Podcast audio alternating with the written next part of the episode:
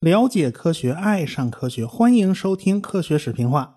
上文书讲到了，一八七六年，美国费城世界博览会，一时间呐，那是冠盖云集啊，各国领导人都来了，几座大型展览馆啊，全都是人头攒动啊。因为那个时代啊，你要想看到最新的技术发明，那就只有世界博览会这一个途径了。因为那时候传媒远不像现在这么丰富多彩啊。这报纸都是黑白印刷的，而且照片也不是特别清晰，所以当时啊留下来的报纸上刊登的图片呢，都是雕版印刷的，色彩的浓淡呢，它完全谈不上，就全是靠线条的疏密来表示的。所以那个时候的照片质量比现在的照片质量差太远了，所以那时候对设计者的功底子要求就非常高。现在这样的技术呢，也只有在钞票上你能看得到，所以那个时候报纸上印的静态图片看上去啊质量就不是很好。动态的你就更别想了，你想要看机器怎么转动啊，你只能跑一趟，跑到跟前自己去看。所以当时各种博览会都是非常引人注目的。在费城世博会上呢，有一只青铜大手就特别引人注目。这只大手高举着火炬，就矗立在广场上。它这大手啊太大了，一根食指就有二点四米长。你别忘了啊，一八七六年是美国独立一百周年的大庆啊。法国当年和美国那是并肩战斗，打跑了英国人，这美国才获得独立的啊！这个法国人总要表示表示吧，所以他们就打算送给美国人一件生日礼物啊，一座高达四十六米的巨大青铜雕像，造型呢就来自于法国巴黎卢森堡广场上的自由女神雕塑，整体造型设计就是由雕塑家巴托尔迪负责设计的。因为呢，雕像非常大，内部啊完全是锻铁结构做的骨架，外边包了一层铜皮，所以工程设计方面呢，埃菲尔还出了不少的力气。这个埃菲尔啊，就是后来埃菲尔铁塔的总工程师啊。一八七六年，这只雕像呢，呃，只完成了一只手，其余部分还早着呢，所以法国人千里迢迢就给送到费城来了，放到世博会上展览一下。哎呀，这就是我们法国人将来送给美国人的生日礼物啊！不过这雕像要全都建成呢，还得到十年以后的1886年。现在这座雕像成了纽约甚至是美国的标志啊。1876年费城世博会明星啊，当然就是电话。现在公认呢，亚历山大贝尔是电话的发明人。但是同时代还有很多人都在做着同样的事儿。在工业技术领域，很多人的想法和思路都是非常相似的，这也是很正常的事情。贝尔他一开始没有多少头绪，因为当时啊谁都不知道如何让导线来说话。那个时候的电报机只能发送通断两种信号，要么有电，要么没电嘛。这样的信号是无法表达丰富的声音震动的。当时呢，贝尔他因为研究发音呢，他有一个语音描记器，哎，能够把人说话的声音刻画成波形。这是法国人斯科特发明的。一八五八年申请了专利，原理很简单，就是一木桶啊，这底儿给它去掉，弄成弄上一个振膜，这个振膜啊，通过杠杆装置带动一根针，人呢只要对着这大木桶说话，这膜就会前后震动嘛。经过这个杠杆装置呢，就变成了指针的左右震动，而且幅度被放大了很多倍。然后后边放一个玻璃的圆筒啊，这玻璃圆筒中间有一根轴，这轴上有细螺纹。那你摇动手柄呢？这个玻璃圆筒就会一边转一边向左边移动，然后在表面上用油烟把这玻璃桶熏黑喽啊，这熏成乌漆麻黑的，然后靠在那个前面我讲的那个指针上边，这样一边转动圆筒呢，一边对着木桶说话，这震动啊就被刻画到了被烟熏黑的玻璃桶表面。啊，这个被烟熏过那黑黑的，它反正也不太结实。你只要指针一动，就会把它划掉，就形成了一个白色的振动波形。你要高兴呢，这个录完音呢，你就拿张白纸啊，把这烟熏的筒子往那纸上一滚，滚一圈行了。哎，这上面的痕迹就全都到了纸上了。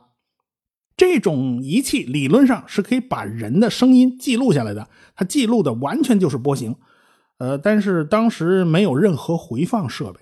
啊，这个东西当时呢，就是当做示波器使用的。有一些烟熏筒啊，这个波形啊，它印在纸上保留下来了。有加拿大的科学家呢，就对这些波形非常感兴趣。他们用计算机把这些波形还原成了声音，所以我们有幸能够听到一八六零年录制的声音。那会儿留声机可还没发明呢。好，大家可以听一下这段声音。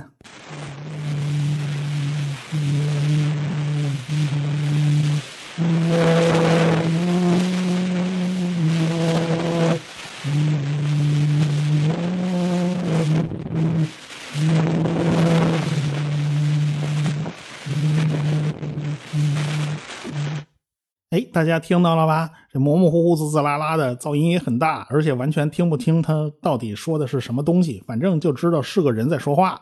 当时记录这段声音的人，恐怕也想不到啊，一百多年过去了，这段声音居然能被回放出来。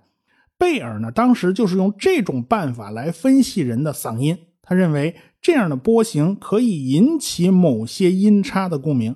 这样的话呢，就把人的声音分解成了无数单独的频率。然后传送到远方，用电来驱动音叉振动，把人的声音还原出来。呃，对于这些呢，贝尔只是动了动念头，他有个模模糊糊的想法，但是没有付诸行动。为什么没有付诸行动呢？呃，因为他没钱，而且他还有非常繁重的工作。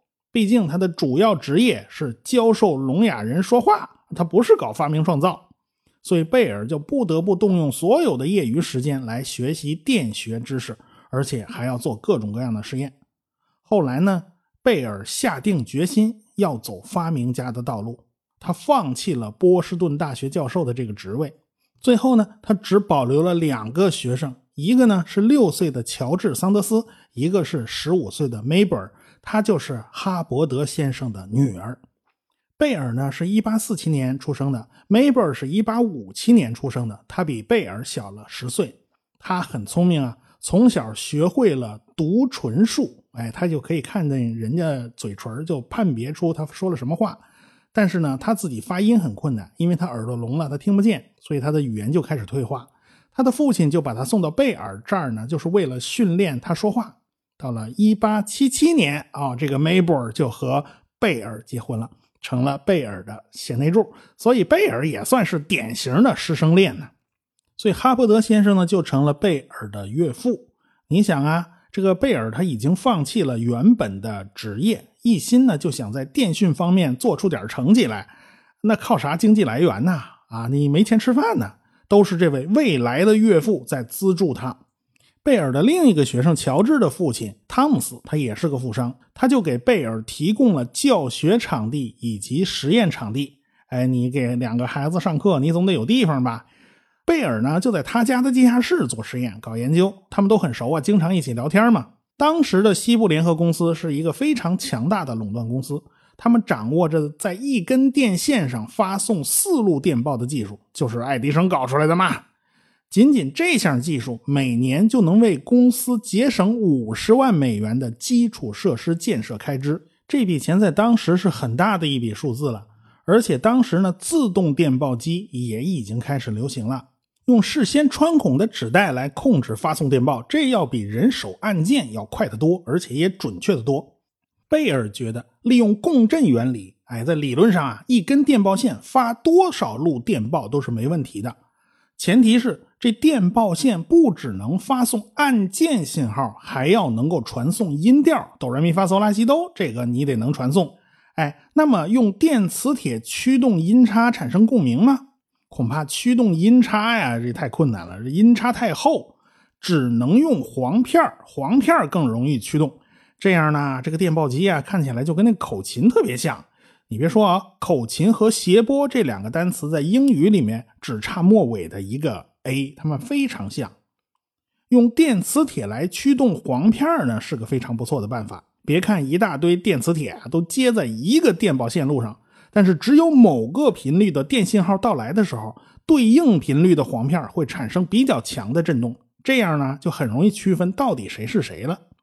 所以桑德斯和哈伯德啊这两个人一听啊有这等好事，一拍即合啊，他们就决定资助贝尔搞研究。如果贝尔把这个研究搞出来了，万一搞成了，那么就可以打破西部联合公司的垄断地位。其实这家西部联合电报公司的主要经营的是汇款业务啊，这一八七一年呢，他就已经在干这行了，这行一直干到现在，所以这公司现在还在呢，已经有一百六十七年的历史了。现在呢，一般简称叫西联汇款。一九八二年，他们就成了世界上唯一拥有五颗人造卫星的公司啊！那时候人家还是很牛的。到二零零六年，他们的电报业务才停止啊。呃，毕竟这都都已经互联网时代了，这个电报作为基础电信服务，它已经寿终正寝了嘛。但是十九世纪的七十年代，他们还是一家非常非常强势的公司，到处在投资新技术。研究谐波电报技术的不止贝尔一个人，还有一个家伙呢，叫格雷，他也拥有七十多项专利啊。他和他的合伙人叫巴顿，一起创建了一家叫格雷巴顿的公司，也就这二位名字拼一块嘛。后来在西部联合公司呢，呃，占了他们三分之一的股份。哎，可见呢，这个西部联合公司当时是无处不在的嘛，背后的金主就是范德比尔特家族和 J.P. 摩根他们家。一八七四年五月六号，格雷就展示了在一根线上传递十六路电报的技术。呃，但是他还是认为啊，传递六路马马虎虎也就差不多了啊。你路数再多呢，这个信号会非常的不稳定。到了年底，十二月二十九号，格雷在一座教堂里展示了如何用电线来传递音乐。他按下不同的按钮啊，对面就能响起不同的音调。所以呀，伊丽莎·格雷。也被认为是现代合成器之父。后来到了1877年，他甚至在纽约斯坦威钢琴公司公开展示了远程弹奏钢琴。钢琴家弗雷德里克在费城按下了对应的开关，纽约这边斯坦威大厅里的这边安装在钢琴上的电磁铁啊，他就开始有动作了，也所以钢琴也就跟着出声了。可想而知，在场的听众是什么样的表情啊！但是。大家要知道，这只是多路电报系统的扩展应用罢了。多路电报才是当时最热门的前沿技术。当时大部分人都把注意力集中在这个多路电报上，贝尔也在这方面努力。呃，要是挣不到钱的话，怎么娶梅布尔啊？所以呢，他就招聘了一个助手叫沃森来做一些辅助工作。贝尔始终放不下的一个念头，就是要让导线传递语音。一八七五年的六月份。贝尔正在测试他的电磁装置，恰好呢有个簧片卡住了，所以沃森为了拔出这黄片，他当时用了非常非常大的力气。结果贝尔呢他又不知道，他在这边就看着这个簧片啊跟着震动了，而且震出来的声音呢很像人的声音。那个时候的谐波电报机原理和今天的汽车喇叭是差不多的，当电源接通以后，这电磁铁就通了电了。电磁铁就吸动黄片，黄片下弯，结果就和那个触点脱离了，于是电流就断了。然后电磁铁呢就失去磁性，这簧片回弹，弹回去以后接通电路，哎，然后就开始下一个循环了，这个簧片就震动起来了。到现在为止啊，有的汽车喇叭还是依靠这个原理啊，所以那汽车喇叭一通电就响，整个电路实际上电流并不是连续接通的。而是以一个频率不断的通断交替，接在这个电路里面的所有电磁铁都会跟着动起来。但是呢，只有那簧片啊，频率合适，它才会产生共鸣，才会有反应。因此呢，贝尔这边这个簧片震动，它并不是什么意外的事情。但是震动的声音，它不是那种过去悦耳的那种单一的那种音调，而是嗯的一声，很像人声啊。很可能是沃森那边那个簧片和接触点呢接触太紧了，所以它没有能断开，一直是接触在一起的。但是因为接触有松有紧，导致那个电阻啊忽大忽小。那么这边簧片的震动，因为它接收到的电流是忽大忽小的，它也就不是单纯的那种共振，而是嗯的一声啊。这个所以当时给贝尔非常大的触动。难道连续电流才是关键吗？后来贝尔就做了很多后续的试验，但是效果都不太理想。我看他在笔记上呢有很多很多的草图，他测试过把那音叉呀泡在液体里，也不是泡，就是当时音叉在震动的时候，哎，你把它靠近水面，它会断续的接触水面嘛，它会震嘛，然后产生的电路呢就会有通断，或者是伸进去多一点，电阻就小一点，拿出来电阻就大一点，这样呢就不断的产生变化，诸如此类的东西。贝尔自己做了很多很多，最后，贝尔就把自己的研究成果做了一个汇总，打算去申报专利。当时格雷也在研究电话，但是呢，他没有贝尔那么积极。他的办法呢，大同小异，他是用一个装液体的金属杯子，下边接上电线，上面放一振膜，接上一根针，然后小心的调节针和水面的接触，最好是刚刚碰到，这样振膜一震动，那接触电阻啊就会有比较明显的变化。贝尔前后也有好多年，他一直试验用液体来做发送端，这种思维撞车呀非常常见。但是话筒要是用到液体，真的非常不方便。贝尔后来呢就没有用这个办法，他还是用电磁感应的原理。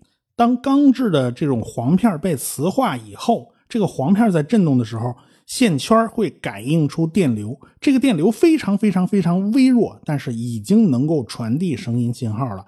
只是音量过低，音频的失真也很大，听清楚比较困难。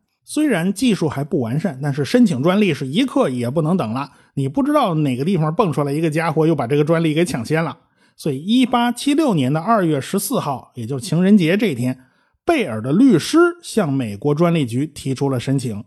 哎，主要是有关谐波电报的内容，但其中也有电话的部分。几个小时以后。格雷也向专利局提出了申请，他俩又撞车了，撞到了同一天。哎，但是他并不是申请专利，哎，这个格雷啊，申请的是冻结申请。什么叫冻结申请呢？格雷的意思就是向专利局申请，要求在一年之内停止审批关于电话的专利。哎，他希望争取时间，把已经研制成功的电话机再做进一步的改进。他提出，在三个月内，他一定会申请这项专利的。我先预定了。哎，这么干行吗？这么干是允许的啊，反正只要你交钱嘛。于是，二月十九号，贝尔有关电话的专利就被冻结三个月嘛。二月二十四号啊，这个贝尔赶紧往华盛顿跑啊。这怎么说的？干嘛还要冻结三个月？哎。三月七号，他回到了波士顿。这一天，他的专利呢也就批审批通过了。转过天来，三月八号，哎，贝尔还得做实验呢。贝尔画的那个实验记录的图啊，就和格雷递交那申请材料啊特别相似。哎，这怎么闹的？这几天呢，贝尔都在加紧的做测试。这回他用的方案呢，跟格雷一样，也是用的液体话筒方案。他在试验的时候呢，那个沃森就很倒霉啊，他不得不楼上楼下跑个不停。贝尔的喊一嗓子啊，对着话筒喊的，这沃森听到了，马上就要跑下来告诉贝尔啊，这个音质怎么样啊，听得清听不清啊，音量大小啊，哎，这个然后呢，他还得跑回楼上继续去听，然后贝尔喊一嗓子，他又得跑下来，所以这这一天呢，他就折腾一溜够啊。据说到了三月十号这一天，这贝尔啊，他不小心把硫酸弄洒了。所以他呢就一着急大喊呐：“沃森，快来呀！”结果沃森就从电话里听到了这句话，他马上跑向楼啊，就向贝尔祝贺，他终于成功了呀。那我们顺便插一句啊，这个沃森后来在事业上干的还是真不错，他创建了福尔河造船厂，后来呢就卖给了伯利恒钢铁公司，又转到了伯利恒造船公司的名下。他们这个厂呢就给美国政府造了大量的军舰。就连莱克星顿号和萨拉托加号两艘航空母舰也都是出自这个船厂的。到一九六三年，卖给了通用动力公司。一九一五年，第一条贯通大陆的电话线开通了。远在纽约的贝尔，在 AT&T 公司的总部和远在旧金山的沃森通了电话。贝尔呢，就重复了当年的那句话，就是沃森，你快过来呀，我需要你。沃森的回答：你给我五天时间，我才能赶过去啊，我得坐火车呀，这是吧？贝尔和沃森发明电话的故事呢，很多人都听过，但是可能大家都没想到啊，这事儿发生在电话申请专利之后，而且他用的是和格雷一样的技术。很多年以后，一八八五年，有专利局的人。签名授权发表了一份文件，说他当时违反规定向贝尔透露了格雷申请书的内容。当然啦，这个人后来又反悔了，他说是自己喝醉酒的情况下让人欺骗签了字，哎，这事儿不算数。后来呢，在报纸上闹的事儿还挺大的，报纸上的舆论呢，当时也比较混乱，到底当时是怎么回事这都是比起一锅粥了。我们今天看来呢，有些技术方面的解决方案非常相似，是正常现象。格雷和贝尔本来也就没什么交集，大家也都不认识。贝尔1873年就开始研究液体在通讯中的作用了。1874年，邻居就看到他用水银做试验，哎，他所以呢，他并不比格雷要晚。至于3月8号那张与格雷那个档案很相似的那张图呢，很可能就是巧合，因为贝尔自己在三年前他也画过类似东西。要说抄，他也是抄自己的。所以这事儿呢，都是事后的争吵。格雷申请冻结电话专利的时候，其实呢他自己并没有那么在意，因为没人认为这个电话有多少竞争力啊。这个格雷后来他也是个发明家，他设计了一种远程签名的机器，你在这边操纵一支笔写字，远方的电磁装置就能一模一样的把你的笔记写下来。这是干嘛用的呢？就是远程签合同嘛，这个就就不用寄过来了嘛。所以这个格雷也是非常优秀的发明家，但是他在远件上，特别是对电话的这个远件上，他要比贝尔要差很多。再提一句啊，有关贝尔的发明权一直在受挑战，这官司都打了无数，甚至五次闹到最高法院呢。而且这事儿还有大翻转。二零零二年，美国议会通过了第二百六十九号议案。承认意大利的安东尼奥·穆奇是电话的真正的发明者。他在1856年就已经做出了可以用的电话，呃，但是他没钱缴纳专利费，这专利费也要二百美元，他只能一年交十美元，所以他拿的是个临时专利，他就凑不齐这笔钱，他凑了半天也只凑出来二十美元，所以呢。对于技术发明纠缠谁是第一个没有太大意义，因为这个世界它不缺聪明人呢。你一个好的 idea 总会从人的脑子里冒出来的，呃，但是它缺的就是土壤，缺的就是气候，缺的就是恰好让它发展壮大的这个条件。所以这个世界上啊，不缺聪明人，缺的是幸运儿嘛。贝尔后来呢，他就没有碰过液体话筒的这套装置，他主要精力呢都是放在了电磁发送系统上。一八七六年，贝尔刚好赶上了费城的世博会，因此他一下就名声大噪嘛。贝尔一八七七年创建了贝尔电话公司，专门经营电话业务。西部联合公司不插手这电话，他只管电报啊，所以贝尔他不插手电报，这是井水不犯河水。这一年晚些时候。他和梅布尔完婚，然后去老家英国度蜜月，而且呢还见到了维多利亚女王陛下，而且呢他还认识了凯尔文勋爵。电话这个东西啊，就开始逐渐在世界上传开了。电话这东西的传输速度呢，就比电报要快得多，而且它不需要经过训练。一个像爱迪生或者是卡内基那样优秀的发报员呢，那是可遇而不可求的。但是当时的通讯还是以电报为主，而且电报也在不断的改进。有了穿孔纸带的电报机，那电报员的技术含量就大大下降了。我不需要你的手那么快了，反正我用用用穿孔纸带嘛。后来穿孔纸带和打字机结合起来了，直接敲打键盘，你就可以把那个纸带给它穿好，哎，就可以完成穿孔工作。再后来，打字机就和这种多路电报机结合起来。那不就是电传打字机吗？你能传递钢琴的演奏，当然也就能传递打字嘛，这都是一码事儿嘛。但是电话刚刚发明的时代啊，这打电话绝对不是一个非常优雅的行为。为什么呢？你必须声嘶力竭的高声叫喊，哎，你对着话筒得喊呐，否则呀，对面啥都听不见。你一句话不喊个三四遍，对方是不会完全听明白的。于是，贝尔发明的电话就成了肺活量的最佳锻炼工具啊！所以有一个人在后边笑而不语，因为那个真正让电话变得实用的发明正在他手里掌握着。这到底是个什么东西？咱们下回再说。再跟大家说一声啊，有的听友问我有没有文字资料和图片，因为很多图形的东西在语音里描述实在是不太方便。啊，其实，在我的科学史评话的微信公众号里面有图文版，也包括语音。有兴趣的朋友们，不妨关注科学史评话的微信公众号。哎，大家去搜“科学史评话”是应该能够搜到的。还有啊，我要提醒一下那些初来乍到的新朋友们，别忘了点一下订阅本专辑，每次更新都是会有提醒的哟。好，就说这么多吧。学声音。